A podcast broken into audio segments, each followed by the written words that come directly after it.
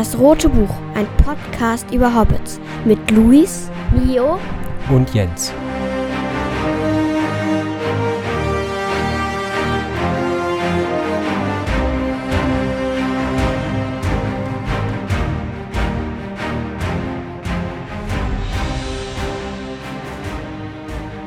Schon cool, dass wir jetzt einen Podcast aufnehmen, oder? Auf jeden Fall. Ich bin aber auch ganz schön aufgeregt. Bin ich auch. Und damit herzlich willkommen zu unserem kleinen familiären Podcast-Projekt. Und dieser Podcast heißt Das Rote Buch. Wir haben uns diesen Namen ausgedacht, weil Bilbo in seinem Tagebuch, was rot ist, seine Geschichte aufschreibt. Wer Bilbo ist, das erfahrt ihr noch später. Aber ich würde sagen, wir fangen erstmal damit an, wer wir überhaupt sind. Gute Idee. Stell dich doch mal vor, Luis. Also ich heiße Luis, bin 13 Jahre alt und ich hatte so mit die Idee, den Podcast aufzunehmen. Und was man noch dazu sagen muss, ich habe Herr der Ringe noch nie gelesen. Und ich bin Mio, neun Jahre alt, hab Herr der Ringe bis zu äh, zwei Kapiteln gelesen und den Hobbit schon einmal. Und ich bin Jens, 39 Jahre alt und der Papa der beiden. Und ähm, die haben mich lange genug bequatscht, dass wir endlich mal einen Podcast aufnehmen. Denn die beiden sind richtige Podcast-Nerds, könnte man sagen. Erzählt doch mal, welche Podcasts sind denn so eure Lieblingspodcasts? Hagrids Hütte, ein Harry Potter Podcast. Genau, den hören wir beide sehr gerne. Und ich höre dann noch so zum Beispiel ziemlich schlechte Freunde oder auch einen Basketball-Podcast höre ich auch sehr gerne.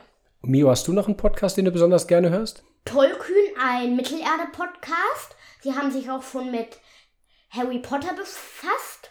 Dann kommen wir doch mal zu unserem inhaltlichen Teil des, des Projektes. Wir befassen uns nicht mit dem Herr der Ringe in dem ersten Teil des Podcasts, sondern wir wollen jetzt zunächst mal starten mit dem, Dem Hobbit. Hobbit. Das ist Warum ja- der Hobbit? Das ist ja so die Vorgeschichte von Herr der Ringe. Und wir finden es wichtig, dass man in der Reihenfolge, sag ich mal, reinstartet. Ihr habt beide, im Gegensatz zu dem Herr der Ringe, den Louis, du hast das schon gesagt, den hast du noch nicht gelesen. Den Hobbit habt ihr beide gelesen und wir haben uns überlegt, wir wollen das Ganze so kapitelweise machen. Auch das ist nicht ganz neu, das gibt's ja auch schon äh, bei dem einen oder anderen Podcast. Viele Podcasts. Sehr viele. Aber das macht ja nichts. Wir machen das jetzt trotzdem und wir machen das als, als Familie. Genau, und das ist ja wahrscheinlich dann doch eine Neuheit, dass man, oder zumindest gibt es noch nicht so oft, dass man als Familie einen Podcast aufnimmt. Und da freuen wir uns, glaube ich, sehr drauf. Ich bin auf jeden Fall sehr gespannt, wie uns das gelingen wird. Ich bin sehr motiviert und gespannt. Das ist gut, das ist sehr wichtig. Sehr cool. Papa, du hast gesagt, dass du so ein bisschen mit re- reinstarten möchtest, so welche Auflagen wir überhaupt jetzt, wie wir uns auf die Kapitel vorbereitet haben. Ja. Genau, uns ist nämlich aufgefallen, dass wir unterschiedliche Übersetzungen haben. Übersetzungen haben, genau. Also wir arbeiten ausschließlich mit deutschen Übersetzungen. Das englische Original haben wir jetzt noch nicht zur Hand genommen. Ähm, wir haben einmal eine Ausgabe, die im DTV-Verlag erschienen ist und von Walter Scherf übersetzt wurde. Und wir haben die Ausgabe von Klett Cotta, die äh, von Wolfgang Kriege übersetzt wurde und überarbeitet wurde. Und seit ganz kurzem liegt uns auch das große Hobbit-Buch, ähm, was herausgegeben wurde von Douglas A. Anderson, vor, was sicherlich auch nochmal die eine oder andere äh, wichtige Information enthält, die wir mit einpflegen lassen. Bei der Beschäftigung mit dem ersten Kapitel, darauf wollen wir jetzt gleich eingehen, sind uns auch schon erste Unterschiede in der Übersetzung eingegangen, zum Beispiel beim Titel des Kapitels, Mio. Ich will noch etwas sagen. Ich habe nämlich nicht irgendeine Version, sondern eine illustrierte. Von Lee, dem Tolkien-Autor. Ähm, nein, Illustrator. Genau, also zum Titel. Also ich habe mit der, mit einer anderen Ausgabe als die anderen halt gearbeitet. Mit welcher habe hab ich nochmal gearbeitet? Auch mit der Wolfgang Kriege Übersetzung. Genau, also ich aber hab- etwas ältere Version. Mit einer etwas älteren Version gearbeitet. Und da heißt das Kapitel ein unerwartetes Fest. Bei mir auch. Und jetzt, Papa, sag mal, wie heißt das Kapitel denn bei dir? Bei Walter Scherf heißt es eine unvorhergesehene Gesellschaft. Welchen Kapitelnamen findet ihr besser? Da kommen wir vielleicht gleich nochmal drauf, wenn wir das Kapitel besprochen haben, weil Ja. dann äh, so deutlicher wird, warum das so ist. Ja. Ähm, aber ich kann schon mal vorweg sagen, ich finde die Schärfübersetzung tatsächlich die bessere. Aber warum das ist, können wir gleich nochmal deutlich machen.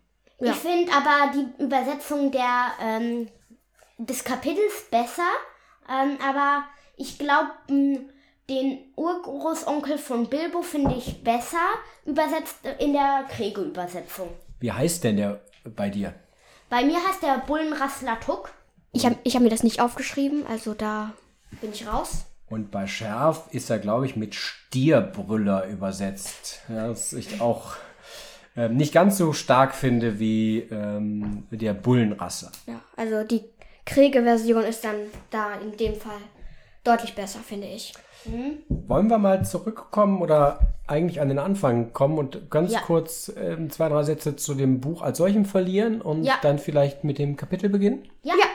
Ähm, der Hobbit oder wie er bei Kriege heißt, der kleine Hobbit, wurde ja, das ist glaube ich auch inzwischen überall bekannt, als ähm, Geschichte für die Kinder, für Tolkiens Kinder geschrieben und ist ja aber heute ja so bekannt und beliebt wie der Herr der Ringe ähm, als sein, sein zweites, sein großes Werk äh, vielleicht auch.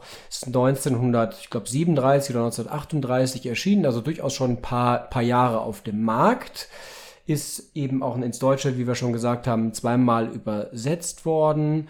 Ist, glaube ich, aber erst in den 50er Jahren in Deutschland erschienen, weil ganz interessant bei der Vorbereitung eine erste Anfrage zur Übersetzung ins Deutsche war irgendwie in den 1930er Jahren tatsächlich. Ähm, Und Tolkien lehnte aber den dam damals äh, erbetenen Aria-Nachweis ab, so dass das ähm, Buch in der NS-Zeit, Klammer auf, glücklicherweise unter den Umständen nicht übersetzt wurde ins Deutsche und dann erst eben später ins Deutsche übersetzt wurde. Und ich fand ein Zitat des äh, Kindes des, des ersten Verlegers von Tolkien eigentlich ganz, ganz nett. Ähm, der hatte nämlich die Aufgabe, die Bücher, die seinem Vater zugesandt wurden, eben zu lesen und dazu so eine Art kleiner Kritik zu schreiben. Ähm, und der schrieb 1936, das Buch enthält Karten und braucht keine Illustrationen. Es ist gut und sollte allen Kindern zwischen fünf und neun gefallen. Jetzt, du bist, bist du schon älter als neun, ähm, deshalb fange ich mal mit Mio an. Mio, du bist neun Jahre alt. Würdest du dem zustimmen? Sollte das wirklich allen zwischen fünf und neun gefallen? Ja, ich glaube, das könnte auch schon Älteren gefallen. Und ich glaube, ich war so 6, 5, als ich das das erste Mal gelesen habe. Und da hat es mir auch schon gefallen. Luis, was sagst du? Ähnliches Fazit? Ja, also es kann vielen gefallen, wenn man hat dann natürlich individuelle Vorstellungen, wie man jetzt so ein gutes, wie ein gutes Buch ist und da können die Vorstellungen ja auch voneinander abweichen. Aber insgesamt hat Tolkien das super geschrieben, dass man das in dem Alter lesen kann. Also ich, ich würde da Mio zustimmen. Prima. Dann würde ich sagen, starten wir doch damit äh, einfach ins erste Kapitel. Also eine Podcast-Folge, ein Kapitel. Ja. Ähm, das erste, den Titel hatten wir schon ge- genannt, eine unvorhergesehene Gesellschaft oder, Oder ein unerwartetes Fest. Also wir fangen, wir starten mit der Hobbithöhle. Nicht mit Bilbo, sondern direkt mit der Hobbithöhle. Was Ja. ich sehr schön finde. Also ich finde die Hobbithöhle sehr schön beschrieben. Die Hobbithöhle hat eine runde Tür, die grün angemalt ist mit einem Messingknopf in der Mitte. Dazu habe ich auch ein sehr schönes Bild in meiner illustrierten Version. Ich beschreibe jetzt mal ein bisschen. Also man sieht die Hobbithöhle von außen, die grüne Tür am Bühl. Und da steht Bilbo vorne mit der Pfeife in der Hand. Und äh, da sieht man dahinter noch so ein bisschen grüne Landschaft, noch eine andere Tür. Genau, also recht schön gemalt von Alan Lee. Danke für die Beschreibung. Ist natürlich trotzdem schwierig für die Hörer, falls uns jemand irgendwann mal zuhören sollte, ähm, das wirklich nachzusehen. Aber es ist auf jeden Fall eine wärmste Empfehlung für diese illustrierte Ausgabe, glaube ich, Ja. des, ähm, diese, des Buches. Ich würde gerne mal euch fragen, ob ihr ähm, Dinge besonders oder spannend fand, die ich, die mir aufgefallen sind. Also zum Beispiel äh, beim ersten Satz. Der erste Satz ist übrigens, glaube ich, auch sehr berühmt eigentlich äh, und gibt auch eine ganz nette Anekdote dazu. Dazu vielleicht aber gleich nochmal. Ähm, aber der erste Satz lautet ja, ich zitiere mal, in einer Höhle in der Erde, da lebte ein Hobbit. Äh, Bei mir heißt es, in einem Loch im Boden, da lebte ein Hobbit. Okay, aber in beiden Fällen ist ähm, jetzt gar nicht weiter erklärt, was ein Hobbit ist. Äh, das wissen wir natürlich jetzt inzwischen, wir drei. Das müssen wir mal kurz sagen. nee, ich würde gerne einmal ganz kurz euch fragen, ob euch das nicht gewundert hat, so beim ersten Lesen vielleicht auch, dass gar nicht weiter erklärt wird, was ein Hobbit ist. Ja, mich, mich hat das auf jeden Fall gewundert. Ich, also, wenn man jetzt erstmal über einen Unterschlupf redet, als über das Wesen, sag, sag ich jetzt mal selbst, das ist ja schon ein bisschen komisch. Und, aber ich finde es gut gemacht. Also, ein, super Start in ein neues Buch. Ja, und ja. dann kommt Tolkien ja eigentlich erst so anderthalb Seiten später drauf, als er dann äh, über die Mutter von Bilbo anfängt zu sprechen, dass er dann sagt, ach, was ist eigentlich ein Hobbit? Vielleicht sollten wir das doch nochmal erklären. Und dann kommt ja. so ein paar Sachen dazu, wie, was man zur, zum Wesen und zum Charakter, zur Charakteristik eines Hobbits wissen muss. Also das fand ich auf jeden Fall sehr spannend, ähm, mhm. dass Tolkien das quasi so ein bisschen voraussetzt oder uns ähm, über diese, wie du sagst, über die, seine Hobbit-Höhle eben ein bisschen näher bringt, was eigentlich ein, ein Hobbit ist. Ich glaube, du hast es mir vorher schon gesagt, was ein Hobbit ist. Mhm. Deswegen hat es mich nicht so sehr gewundert. Ah, ich finde, man merkt, oder Tolkien hat es so geschrieben, als, so als, als ob er anfangen würde zu erzählen. So hat er das geschrieben, weil er dann hin und wieder auch mal Sätze unterbricht und andere Sachen einschiebt. So, finde ich, hat er das erste Kapitel geschrieben und das hat er super geschrieben, finde ich. Das ist aber auch nochmal ein spannender Punkt tatsächlich, die Erzählweise. Du äh, hast jetzt gerade gesagt, ähm, dass er so ein bisschen, als würde er selber sprechen, ne? Also, also ein, wie so ein mündlicher Erzähler letztlich. Genau, ja. Ja ist, der, ist das euch beiden aufgefallen oder wie würdet ihr den, den Erzähler so ein bisschen beschreiben? Ich weiß nicht, mir ist es eher nicht so aufgefallen. Also ich, der Erzähler spricht, finde meine ich, äh, uns Leser auch an verschiedenen Stellen direkt an. Ähm, er stellt uns Fragen, zum Beispiel eben diese Frage, wo er den, den doch nochmal erklärt, was ein Hobbit ist. Da äh, fängt er ja an, die Mutter unseres Hobbits. Was ist eigentlich ein Hobbit? Ich glaube, dass die Hobbits heutzutage einer Beschreibung bedürfen. So, und da spricht er uns äh, eigentlich direkt an. An anderer Stelle, ich gucke gleich mal, tut er das, glaube ich, auch. Ich weiß, wo das ist.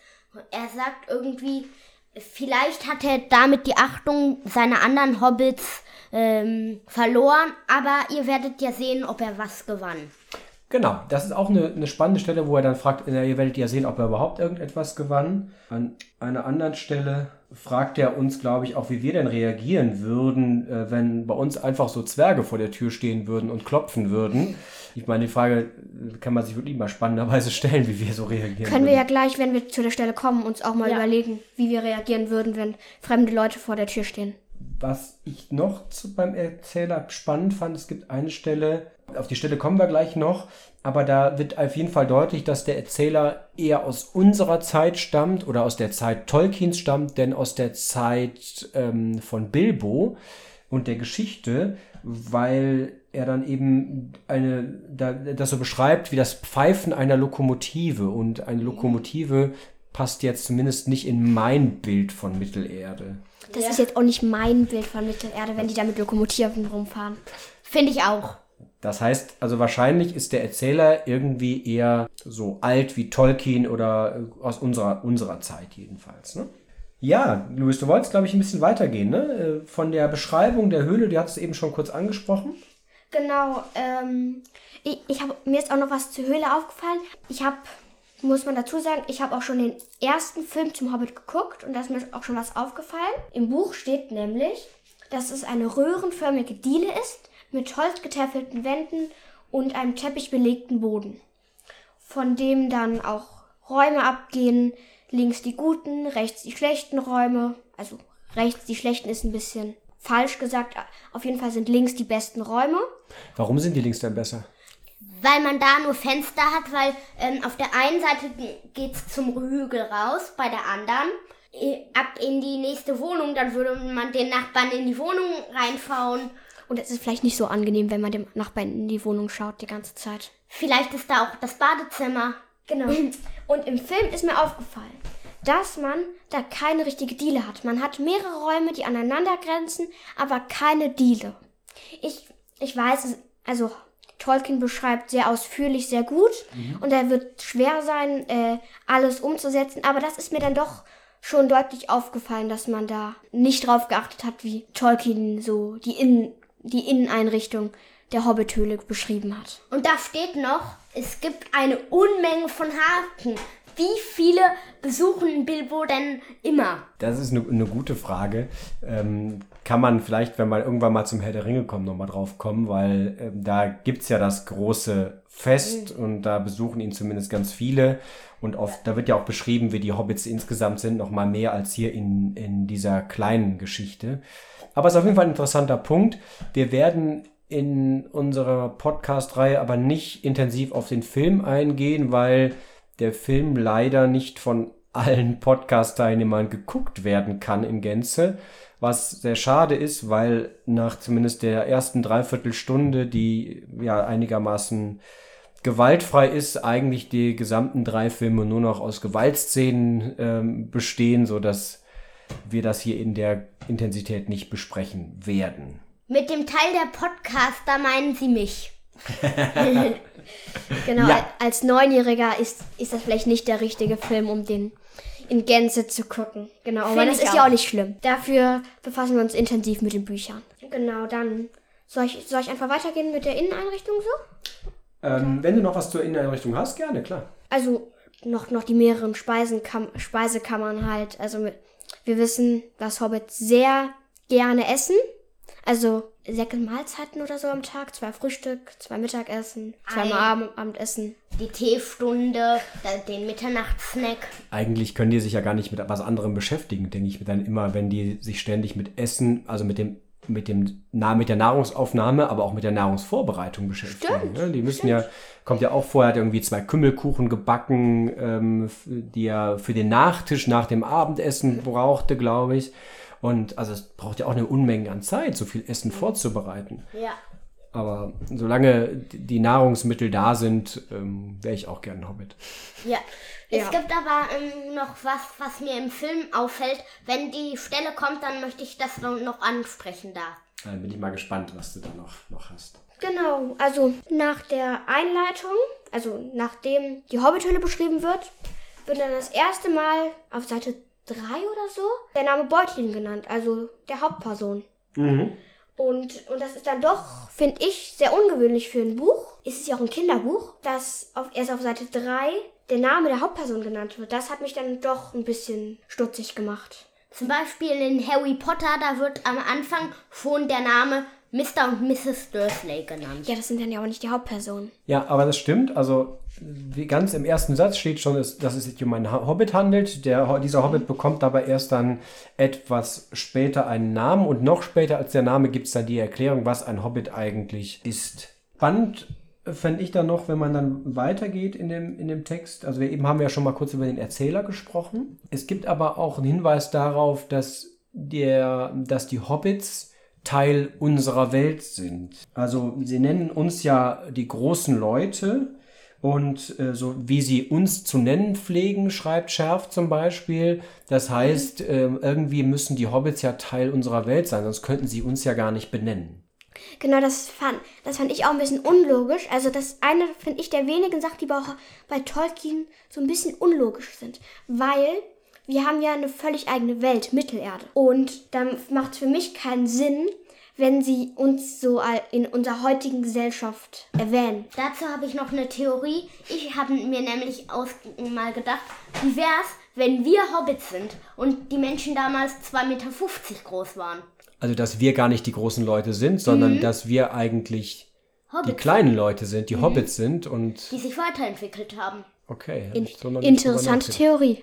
Ja, also das kann ich nachvollziehen, dass das komisch wirkt, aber meine zu wissen, dass Tolkien ähm, tatsächlich mit Mittelerde und seinem mit seiner gesamten Schöpfung eigentlich sowas äh, schaffen wollte wie eine Geschichte der Welt vor unserer Zeit, also die, die also vor einigen tausend Jahren mhm. spielte und sich das, was wir jetzt in Tolkiens Welt als Mittelerde kennen, so nach und nach zu unserer heutigen Welt formt. Okay, das ja. wusste ich jetzt wiederum nicht. Das, deshalb ist es gut, dass wir einen Tolkien-Experte haben und ich, der dann noch dazu lernt, das so dann nochmal zum Sinn unseres Podcasts so ein bisschen. Wirklich einen Tolkien-Experten gibt es hier leider nicht, aber wir werden uns das so nach und nach erschließen. Also, auf jeden Fall, der Erzähler ist irgendwie äh, jemand, der uns äh, mehr oder weniger in mündlicher Tradition ein bisschen erzählt.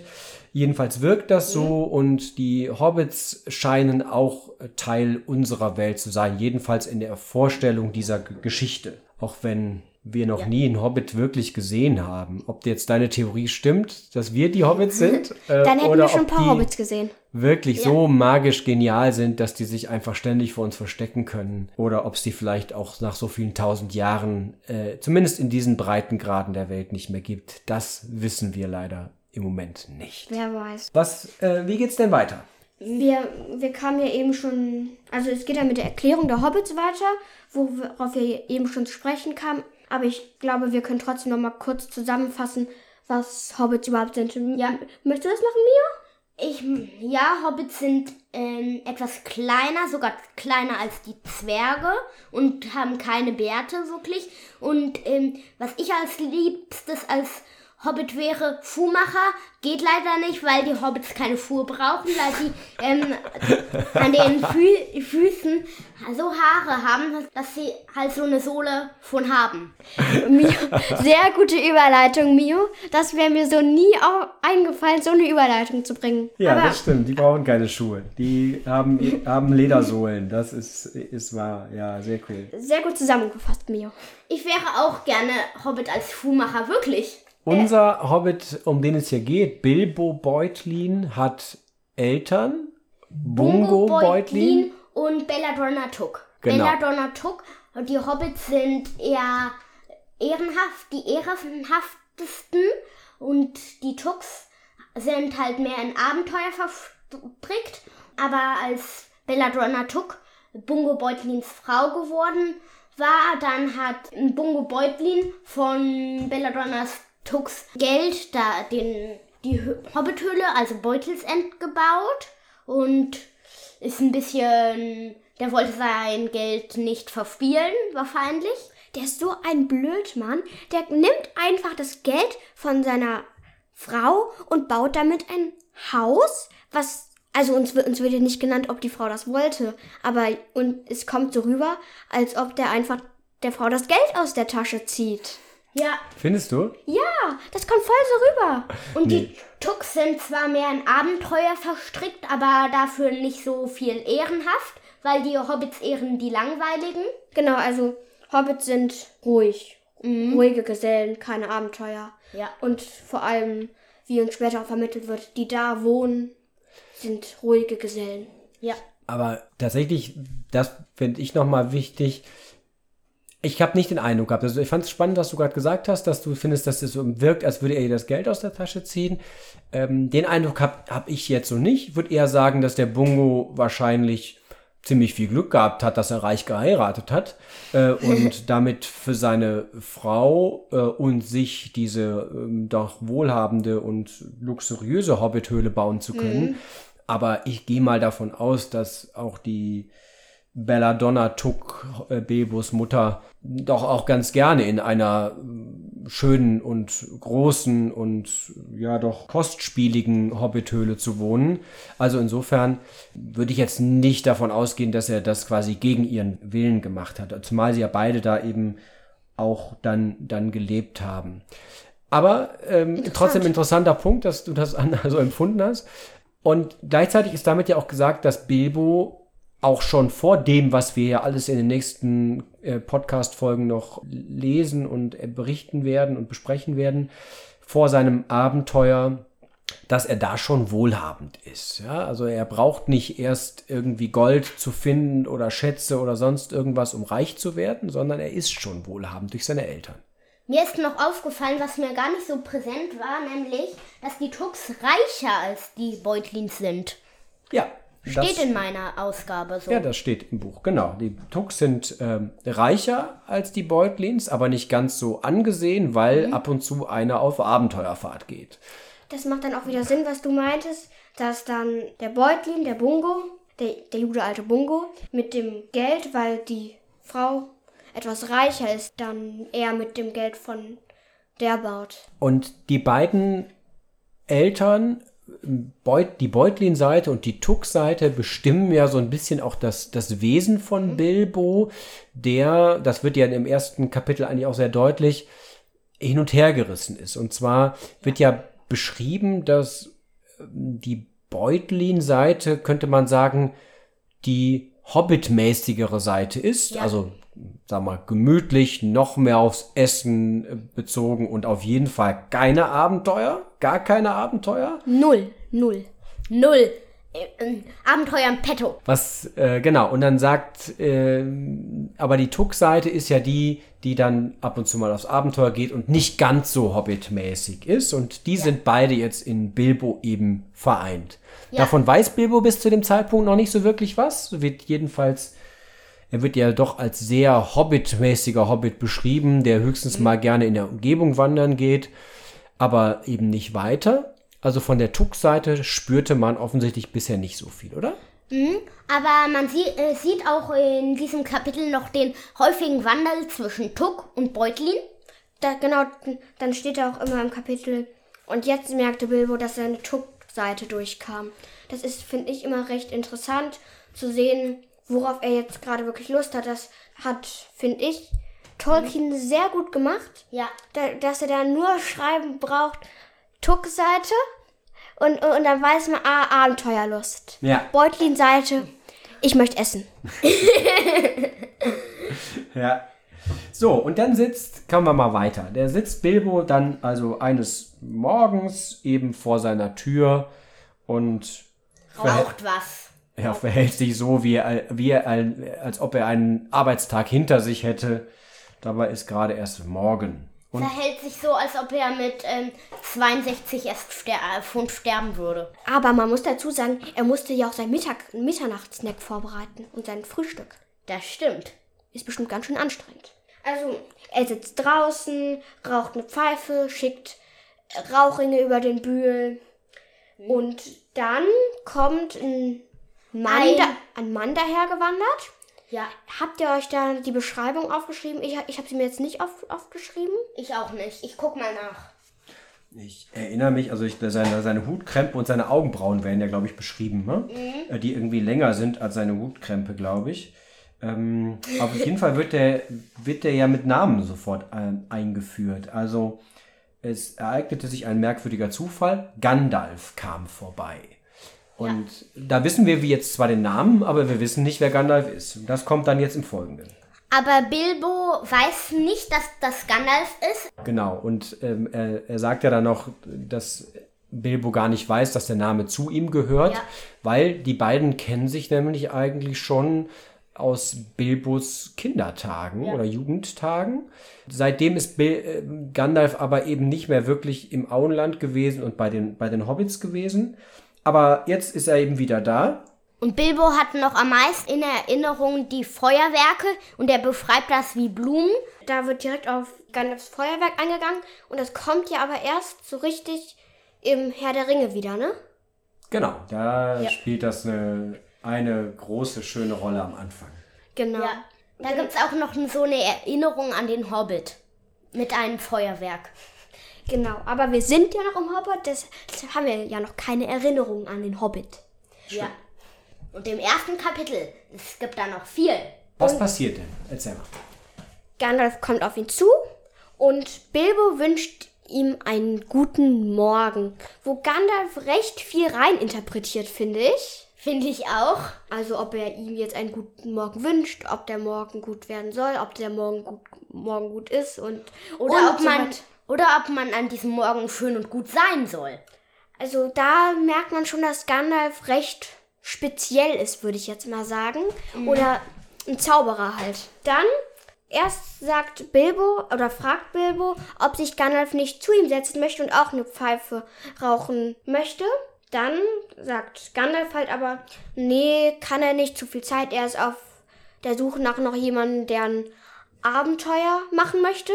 Und Bilbo wird total schnell dann beim Wort Abenteuer total schnell abweisend, ne?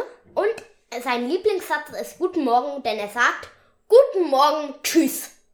Ja, genau. Im weiteren Verlauf des Gesprächs versucht er mit Guten Morgen Gandalf dann auch wieder loszuwerden, was Gandalf ja auch entsprechend kommentiert.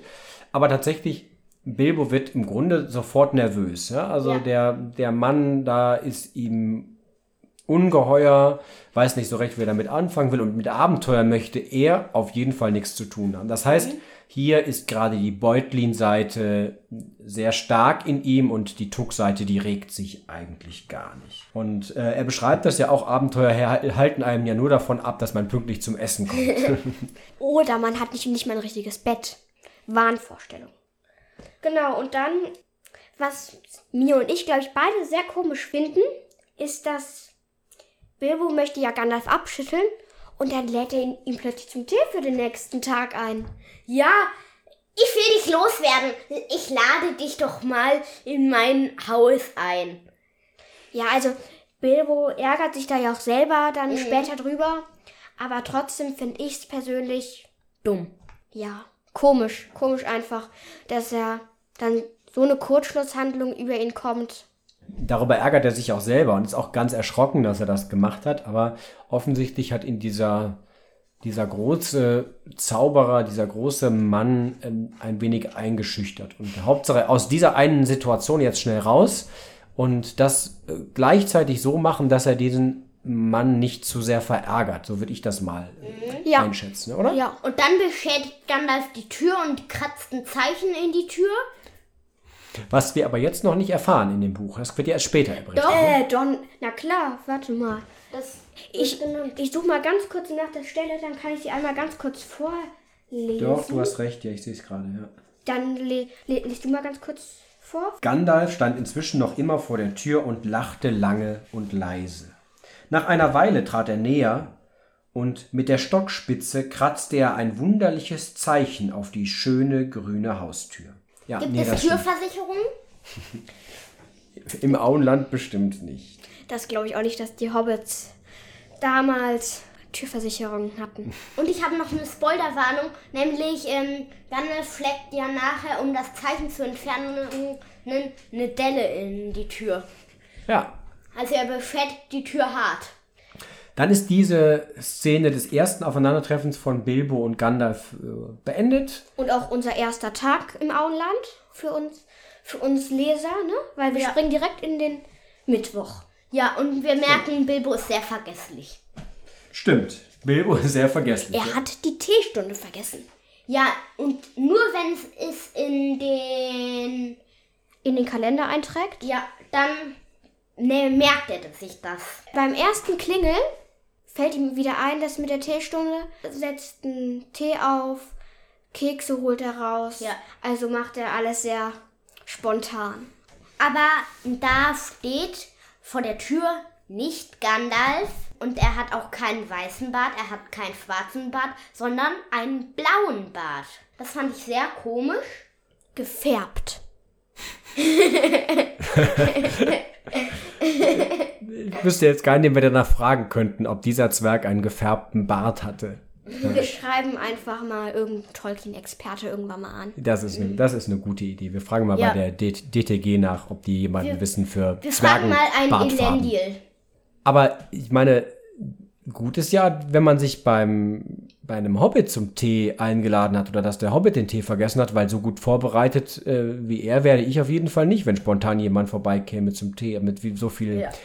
Kuchen im Haus und äh, verschiedenen Getränken und allem. Also das, da ist er ja dafür, dass es spontan wird und da Ja.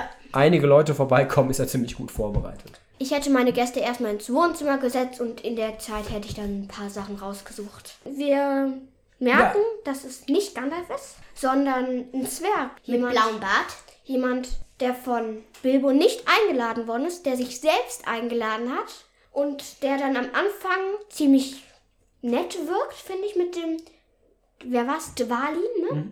Dwalin zu Diensten wirkt er ja ziemlich nett oder wer- wirken alle Zwerge mit ihren zu Diensten ziemlich nett, was ich dann aber finde, dass sie dann doch ziemliche Ra- Rabauken sind. Die Ich Zwerge. finde noch was. Warum sind die Zwerge nicht alle zusammengekommen? Hat Gandalf zu jedem anderen eine andere Uhrzeit gesagt? Halb fünf, Viertel nach fünf, fünf. Wie bei Beorn halt, wo Gandalf das auch macht.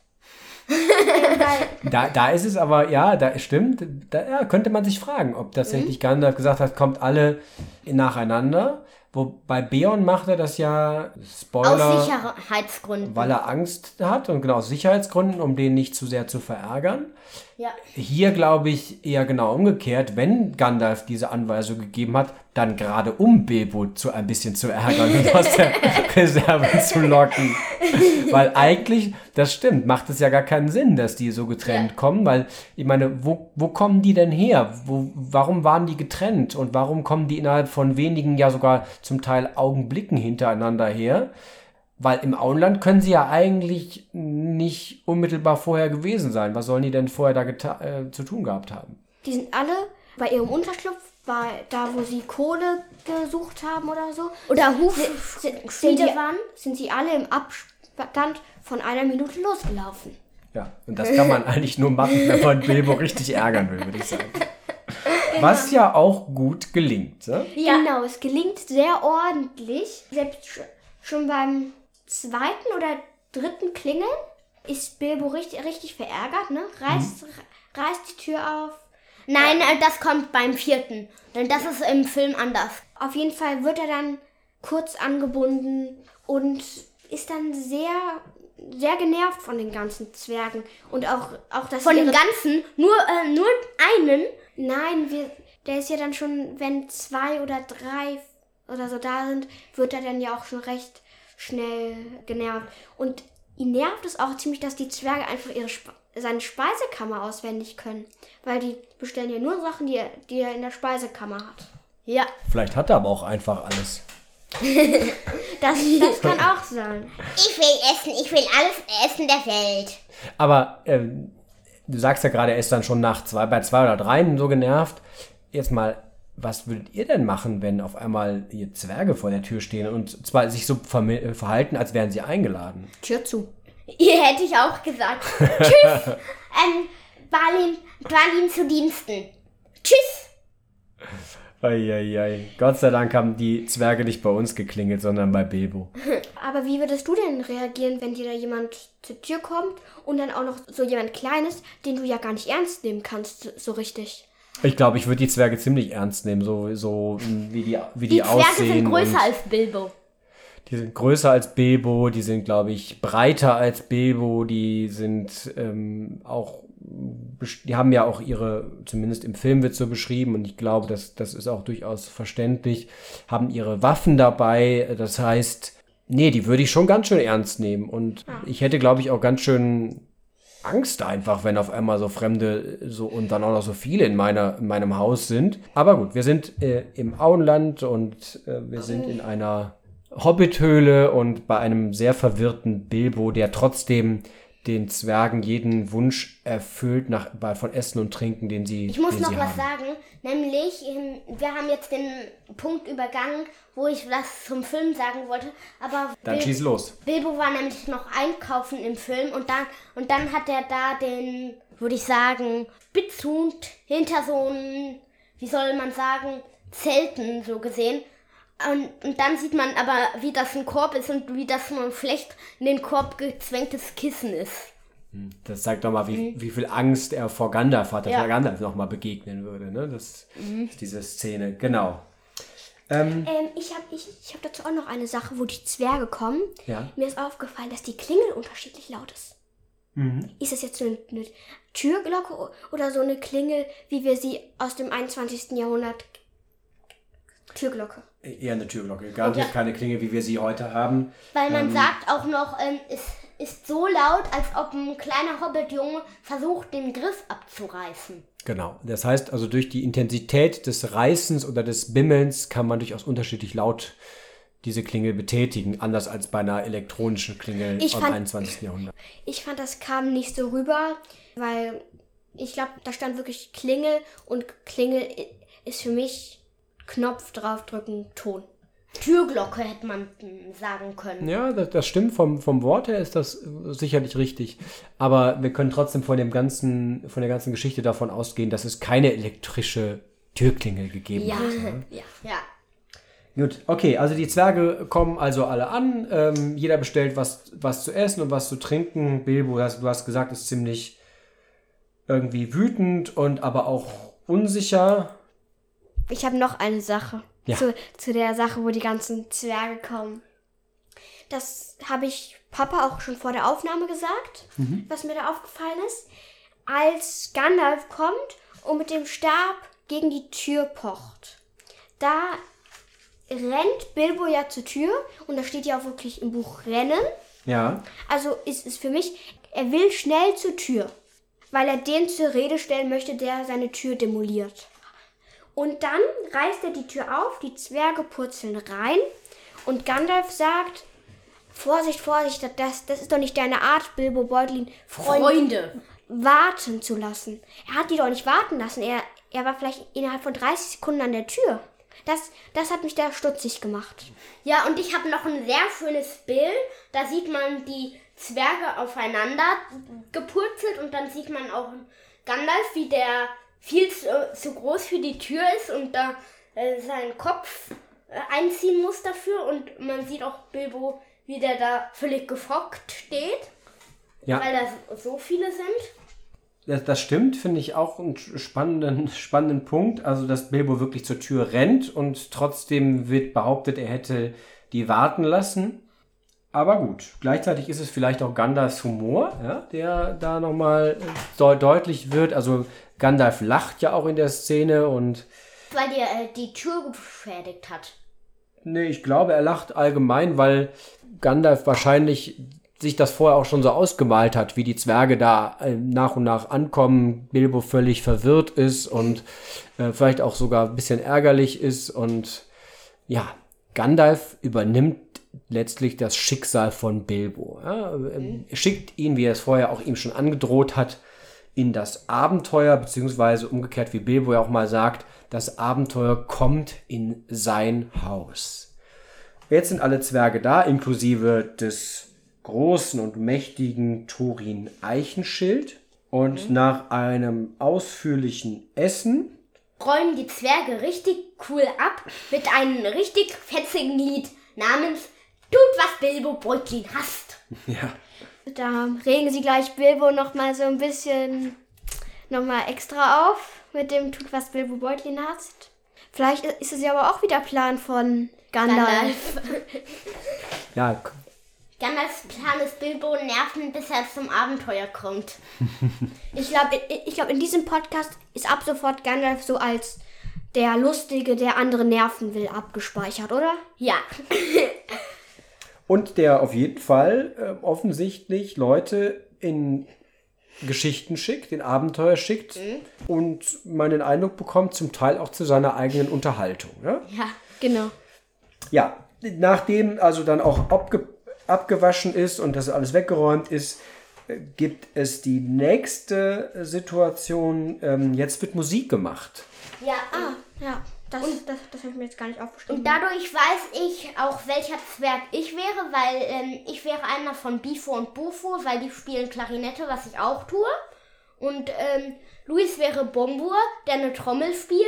Genau, Luis spielt Schlagzeug. Aber nur vom Instrument her, nicht vom Körperumfang. da bin ich, glaube ich, etwas schmächtiger als der Etwas. dicke Bombur. Nur etwas. Genau. Aber interessant ist doch, also ich- die Zwerge haben offensichtlich irgendwie immer ihre Instrumente dabei. Und zwar auch Instrumente, die man ganz schön schleppen muss, inklusive Turins Harfe, Ja. oder? Thorin hat natürlich eine Harfe als Königsinstrument. Ist das so eine richtig große Harfe, so, so wie wir aus, sie aus dem Orchester kennen? Ich habe mir das, das jetzt eher so wie so, wie nennt man das von den Baden, so eine Leier oder so. So, so habe ich mir das vorgestellt. So eine kleine Harfe. So. Eine Tiny Harp. Nee. Ähm, Ich stelle mir da so eine riesige Konzertharfe vor. ich mir tatsächlich auch, weil ähm, Dwalin und Balin gehen ja vor die Tür, um ihre Bratschen zu holen und die werden als größer als sie selbst beschrieben und daraufhin sagt Turin, bringt auch mein Instrument irgendwie mit. Ähm, das steht eben offensichtlich auch draußen vor der Tür und da die Bratschen so als so schon größer als ähm, die Zwerge sind, beschrieben werden, gehe ich davon aus, dass der mächtigste der Zwerge auch das größte Instrument hat und ja. deshalb eine tatsächliche Konzertharfe dann vor Bilbos Tür stehen muss. Okay, so weit habe ich jetzt nicht gedacht. Also in meinem inneren Auge war es so eine kleine Leier von den Baden aus dem Mittelalter. Also einige Instrumente kann ich ja noch vor, mir vorstellen, dass man die mitschleppt, also die Flöten, die zum Beispiel dabei sind oder die Klarinetten und Fiedeln, äh, aber ähm, die Bratschen und die, die Harfe, all das muss ich, stelle ich mir echt merkwürdig vor, wenn die Zwerge ständig mit ihrem ganzen Equipment da durch die Gegend ziehen. Ja, das, das muss wohl ziemlich komisch ausgesehen haben. Die Klarinetten gehen ja aber noch als Wanderflöcke. Und dann geht's in ein Gespräch über, aus dem Bilbo nicht so richtig schlau wird, habe hab ich das Gefühl. Oder? Ja, äh, nein, Thorin hält erstmal eine Rede und dann sagt er, oh, die meisten von uns werden nicht zurückkehren und Bilbo sagt, vom Blitz getroffen und fällt im Ohnmacht. Ja, genau, dieses ähm, Lied, was sie singen, da, da geht es ja auch nochmal so ein bisschen um die Geschichte vielleicht der Zwerge ne? und ähm, um das, was es dann noch später in, der, in dem Abenteuer geht. Ähm, da will, will Bilbo ja irgendwie auch schon aus der Situation fliehen, weil irgendwie behagt ihm das nicht was ja auch von Turin bemerkt wird. Dann kommt diese Rede von, von Turin, die ihn, die Bilbo auch nochmal irgendwie unbehaglich erscheinen lässt. Und das führt ja auch dazu, dass die Zwerge an Bilbo zweifeln. Ne? Ja, also irgendwie sich fragen, ob das der richtige für ihre Unternehmung ist. Sie tra tragen Bilbo dann noch in einen anderen Raum und wie schlecht ist das ähm, Zimmer illusiert oder wie man das nennt, halt, äh, dass man nichts dadurch hört. Wie schlecht, wie gut kann man durch die Tür hören? Ja, das offensichtlich kann man das ziemlich gut. Bilbo wacht dann oder nach einiger Zeit auf. Und dann sagt Gloin gerade, es sieht mir eher wie ein Krämer aus. Die Frage ist, ob Bilbo wirklich der Richtige für die Mission ist. Ob er wirklich der Meisterdieb ist, wie Gandalf gesagt hat. Aber es war ja das Zeichen an der Tür. Und da wird Bilbo stutzig. Was für ein Zeichen? Die hat er ja vor zwei Wochen oder so erst gestrichen oder so.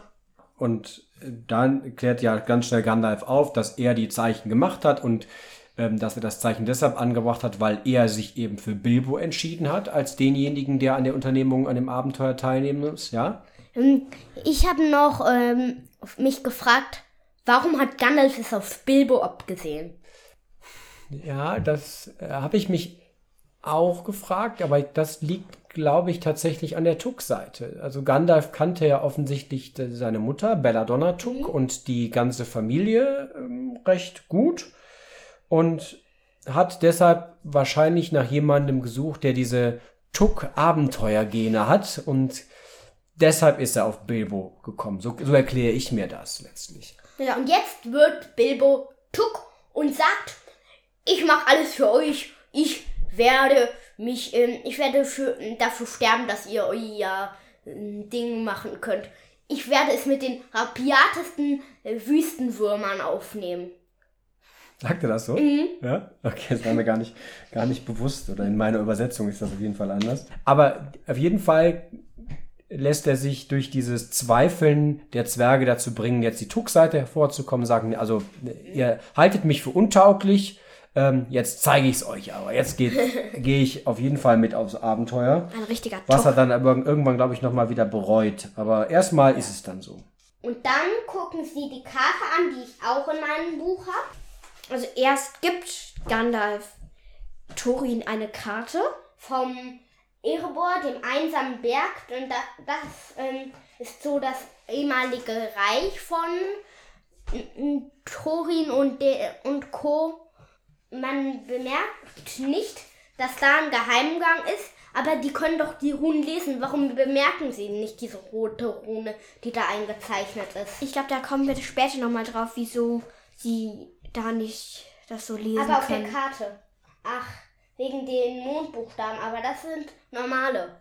Ich kenne mich da nicht aus, aber auf jeden Fall, wie Mio schon euch sagt, haben wir da eine Karte mit dem einsamen Berg, das ehemalige Reich. Dazu erzählt uns Thorin später auch noch eine, eine Geschichte. Dazu gibt Gandalf Thorin auch noch einen Schlüssel, der zu dieser Geheimtür gehört. Am Anfang ist ja noch so, dass äh, Thorin sich die Karte kurz anguckt und dann sagt, naja, eigentlich ist die Karte nicht hilfreich, weil den einsamen Berg, den kenne ich in- und auswendig und dass da ein Drache liegt, äh, da brauche ich keinen roten Drachen auf, dem, auf der Karte. Also was soll das Ganze? Und selbst auf den Hinweis von Gandalf, dass da ja diese Seitentür die Geheimtüre ist, ähm, antwortet Thorin ja immer noch sowas wie, naja, aber selbst das hilft uns nicht, weil diese Eingangstür wird äh, vom Drachen längst gefunden worden sein, also bringt uns das eigentlich auch nichts. Aber der Drache ist so dick, dass der da nicht durchkommt, sagt Gandalf. In jeder Version, glaube ich, haben wir eine Einleitung vorher. Und da haben wir doch auch die Runen dafür, ne? Das habe ich nicht gelesen, also kann ich mich dazu mal zurücklehnen. Also ganz am Anfang, da steht ja, da, da wo die Runen so ein bisschen erklärt werden. Da stehen unten drunter ein paar Runen und dann Türhöhe 5 Fuß und drei können nebeneinander gehen. Ver Vergleich Seite 38. Da kann man jetzt auch nochmal nachgucken, was, was die Runen bedeuten. Das fand ich dann nochmal ganz interessant, so ein bisschen mir die Runenzeichen nochmal anzugucken. Ja, das ist auch, auch spannend, ne? diese Runen als, als Schrift und dass die auf dieser Karte wieder vorkommen. Ja. Ähm, ist auf jeden Fall auch ganz, ganz spannend, auch in dem gesamten Werk von Tolkien, wie er ja mit Sprache und Schrift umgegangen ist. Aber jetzt sieht man hier eben auch nochmal, wie wenig Ahnung Bilbo wirklich von, von der Welt hat, weil ähm, ihm kommt diese Öffnung eben eigentlich riesig vor, weil er kennt ja eher nur Hobbit-Maßstäbe und Hobbit-Größen und hat offensichtlich keine Ahnung davon, wie groß ein Drache so ist. Und diese Beschreibung von der Größe der Tür, die du gerade da, da vorgelesen hast, äh, die zeigen ihm ja eigentlich eher an, dass es eine ziemlich große Öffnung sein muss. Ähm, und er sich deshalb vorstellt, ja, da kommt man natürlich durch. Also auch ein Drache kommt da durch. Aber dem ist ja nicht so, weil der Drache eben viel, viel größer ist tatsächlich. Und das führt ja dazu, dass Thorin dann auch, glaube ich, später sagt, dass die Karte mit diesem Hinweis in Verbindung mit dem Schlüssel ihm die ganze, das ganze Ziel jetzt doch erfolgsversprechender vorkommt als ursprünglich gedacht. Ja, und ich habe noch Bilbos Stärke, nämlich Landkarten. Zumindest hat er eine mit seinen liebsten Spazierwegen äh, zu Hause hängen. Also, Thorin fragt ja erstmal Bilbo, was, was ist denn jetzt der Plan vom Mr. Meisterdieb? Und daraufhin, finde ich, macht Bilbo das sehr, sehr gut, dass er erstmal nochmal den Sachverhalt hören möchte. Und daraufhin klärt uns da, klärt Thorin dann Bilbo und auch uns Leser auf. Mit anderen Worten, wenn man keine Ahnung hat, erstmal eine Gegenfrage stellen. Ne? Genau. Ja. halt, dann erklärt Thorin für Bilbo und dann wird halt gesagt, ähm, halt so, dann wird erstmal über die schönen Werke der Zwerge geredet und auch ein bisschen Schwäche, so dass sie sich eigentlich nicht revolutionieren können. Smaug hat dann den Erebor zerstört, halt ähm, eher die Zwerge zerstört und Tal. Trein und Thor äh, überleben komischerweise und jetzt weiß Thorin warum. Nämlich wegen der Hintertür. Also die sind halt dann, als der Drache den Berg übernommen hat, sind die beiden Großvater und Vater von Thorin durch diese kleine Hintertür, den Geheimausgang, geflohen. Ähm, und die, jetzt kommt, glaube ich, die Frage von Thorin, woher hat Gandalf überhaupt die Karte? Trein hat, glaube ich, Thor, seinem Sohn, die Karte übergeben und den Schlüssel, ähm, als bevor er nach Moria ging und da von dem Ork Azog getötet wurde, glaube ich. Und Thor ist dann, glaube ich, in den Nekromanten gekommen. Nekromant ist der schwache Sauron. Und dann ist Gandalf da gekommen auf irgendwelchen dunklen Geschäften, damit er irgendwie wollte er Sauron mal nerven, glaube ich. Dann hat er da Thor gefunden und der hat und der war ganz verwirrt und hat nur gesagt ähm, sowas wie mein Sohn muss die Karte bekommen, äh, übergib sie ihm oder sowas. Und das ist das Einzige, was er nicht vergessen hat. Genau, also insofern wird kurz die Geschichte der, ähm, der, der Zwerge äh, beschrieben, bis hin zu Turins Großvater und Vater. Mhm. Und Gandalf verrät aber auch nicht, was er denn da jetzt zu tun hatte, wo er dann eben Turins Vater fand. Äh, jedenfalls hat er dann eben dort Karte und Schlüssel bekommen und hat das jetzt an Thorin übergeben. Und Thorin will sich den Nekromanten auch einmal vornehmen. Er will Sauron besiegen. Ist völlig absurd. Das weiß er aber natürlich nicht. nee. Also, wenn ihr jetzt genauso wenig versteht wie ich, willkommen im Club. ja, Mio ist schon auch ein kleiner Tolkien-Nerd. Der kennt sich schon ziemlich gut aus. Und, äh, aber das, du dich noch besser werden wir sehen. Wir werden auf jeden Fall das eine oder andere davon noch mal intensiver besprechen und vielleicht, Luis, verstehst du dann auch mehr davon. Ja, das, da, das will ich auch mal hoffen. Genau. So, nachdem also beschrieben ist, wie Gandalf an die Karte kam und sie jetzt an Thorin übergeben hat, nähern wir uns dem Ende des Kapitels. Ich glaube, geht jetzt noch um die Frage, wann es, wann es losgeht, oder? Ja, Bilbo sagt, nächsten Morgen, ich mache euch ein ähm, Frühstück und die Zwerge sagen natürlich, ich möchte das, ich möchte das, ohne Bitte. Interessant finde ich auch noch, dass Bilbo immer noch so redet, als ob die jetzt losziehen. Mhm. Und er, er sagt ja, und, und dann könnt ihr los. Und da springt dann ja auch Thorin sofort oder Gandalf auch sofort ein und sagt, du kommst mit, Bilbo.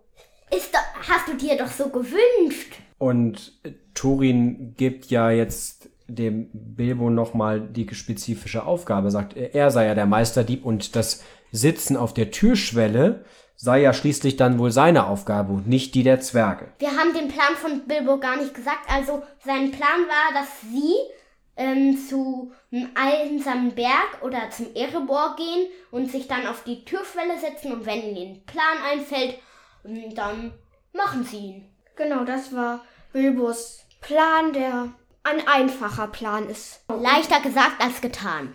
Und dann, glaube ich, gehen ja alle schon schlafen, oder? Ja. Dann gehen alle schlafen, ja, genau. Genau, äh, Bilbo muss noch ein paar Sachen, also Schlafplätze herrichten, weil, weil die alle wieder bei Bilbo schlafen, sich alle wieder ja. bei Bilbo eingeladen haben. Genau. Und deine Ob letzte Notiz, Thorin singt allein im Bett. Genau, da ist ein, also Thorin singt alleine im Bett. Ja. Mache ich auch abends immer. Dann singst du sehr leise. Ja.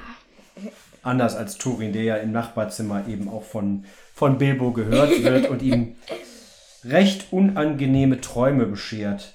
Jedenfalls wacht Bilbo am nächsten Tag weit nach Tagesanbruch auf. Ja. Und das ist dann im Grunde auch schon der Cliffhanger zum nächsten Kapitel. Damit endet also das erste Kapitel. Und jetzt würde ich gerne aber noch von euch wissen, ähm, ja, wie ihr so das erste Kapitel bewertet und äh, wie euch das so gefallen hat. So, soll ich mal als, als der Nicht-Tolkien-Nerd anfangen? Ja. Okay, also mir hat das Kapitel sehr gut gefallen. Ich finde, es ist ein sehr guter Einstieg. Wir haben ja schon besprochen, dass es nicht ganz selbstverständlich ist, dass man jetzt äh, ein bisschen braucht, bis, bis der Name erwähnt wird und so. Mhm. Aber das finde ich, das macht überhaupt nichts man kommt gut in die Geschichte rein, man wird aufgeklärt über die Vergangenheit, also Thorin klärt uns hier auf. Und das finde ich hat Tolkien sehr schön verpackt in die Geschichte, dass man, dass, dass er jetzt nicht als Erzähler alles erzählt hat, sondern dass er dann auch was in, der, in die Geschichte einfließen lassen hat. Mio, wie hat es dir denn gefallen? Ich möchte Luis noch fragen, wie viele Punkte von 1 bis 10 gibst du? Ich gebe dem Kapitel 8 Punkte. Ich gebe dem Kapitel neun Punkte. Ich finde sehr lustig, wie die Zwerge kommen und ich finde es auch halt ein sehr schönen Einstieg und deswegen neun von zehn Punkte. Würde ich mich, glaube ich, anschließen. Tatsächlich, ich finde auch, dass das ein, ein super Einstieg in die Geschichte ist und ja, also einerseits tatsächlich so ein bisschen, ich mir sehr gut vorstellen kann, wie das ein jemand tatsächlich mündlich erzählt, so, so von der Art und Weise, wie es geschrieben ist. Und dann ist es ja auch manchmal so, dass man Dinge noch, noch nachholt und ähm, das eine äh, erklärt man vielleicht direkt zu Anfang, anderes kommt ein bisschen später. Und gleichzeitig webt sich die Geschichte in dieser ersten, in diesem ersten Kapitel schon ziemlich dicht zusammen. Und das letztlich das Ziel des Ganzen ist ja eigentlich am erst, Ende des ersten Kapitels auch klar. Okay, also irgendwo gibt es diesen Berg, da müssen sie hin, da ist ein Drache und irgendwie müssen sie den Besiegen. besiegen oder überlisten oder was auch immer. Das überlegen sie sich ja noch. Auf jeden Fall geht's in dieses Abenteuer gegen den Drachen. Was ja übrigens auch ein ganz klassisches Abenteuer eigentlich ist. Ja, Drachen kommen ja auch in anderen äh, Geschichten äh, vor und äh, die Kämpfe gegen Drachen hat man auch, glaube ich, das eine oder andere so, so vor Augen. Ähm, Was das Ungewöhnliche eigentlich ist, ist ja der Hobbit, der äh, mit auf ein solches Abenteuer Genau, es ist die klassische Geschichte gegen den Drachen kämpfen, ist in einer neuen Welt verpackt. Ist Was ich, sehr, was ich sehr schön finde. Da finde ich übrigens noch ein, ein Zitat von Gandalf eigentlich sehr schön. Ich weiß nicht, ob ich das so, so schnell finde, aber er beschreibt ja auch ein bisschen, warum er sich für den Hobbit entschieden hat. Nämlich ähm, in der Welt oder in der Zeit, in der er lebt, sind die mächtigen Krieger und richtigen Helden eben selten geworden. Die haben sich eben Selbst bekämpfen bekämpft. sich selber und oder m- machen was anderes inzwischen. Deshalb ähm, Die Äxte benutzt man zu Bäume fällen, die ähm, Felder als Topfdeckel oder Siegen für die kleinen Kinder und die Schwerter sind alle stumpf. Und deshalb versucht man es jetzt mit einem Hobbit äh, Mit neuen. Diebstahl und Plünderei. Genau. Ich würde sagen, das war das erste Kapitel und unsere erste Folge. Ja. Genau, die dann, ich glaube, etwas länger als erwartet war, tatsächlich. Aber es, es war jetzt auch ein etwas längeres Kapitel. 40 Seiten oder so, 30 Seiten. Mal, mal schauen, wie lang die nächsten Folgen werden. Aber ich, ich, ich glaube, wir machen das auf jeden Fall weiter. Mir hat super viel Spaß gemacht. Wie war es Mir mit auch. euch? Mir auch. Vielen Dank fürs Mitmachen bei euch beiden. Danke, kann ich nur zurückgeben. Ich Gerne. fand es auch ganz spannend und ja, ich freue mich auf das weitere Projekt. Ich mich auch. Mich auch. Okay, dann Dann würden, würden wir uns jetzt verabschieden. Tschüss. Ciao. ciao. ciao.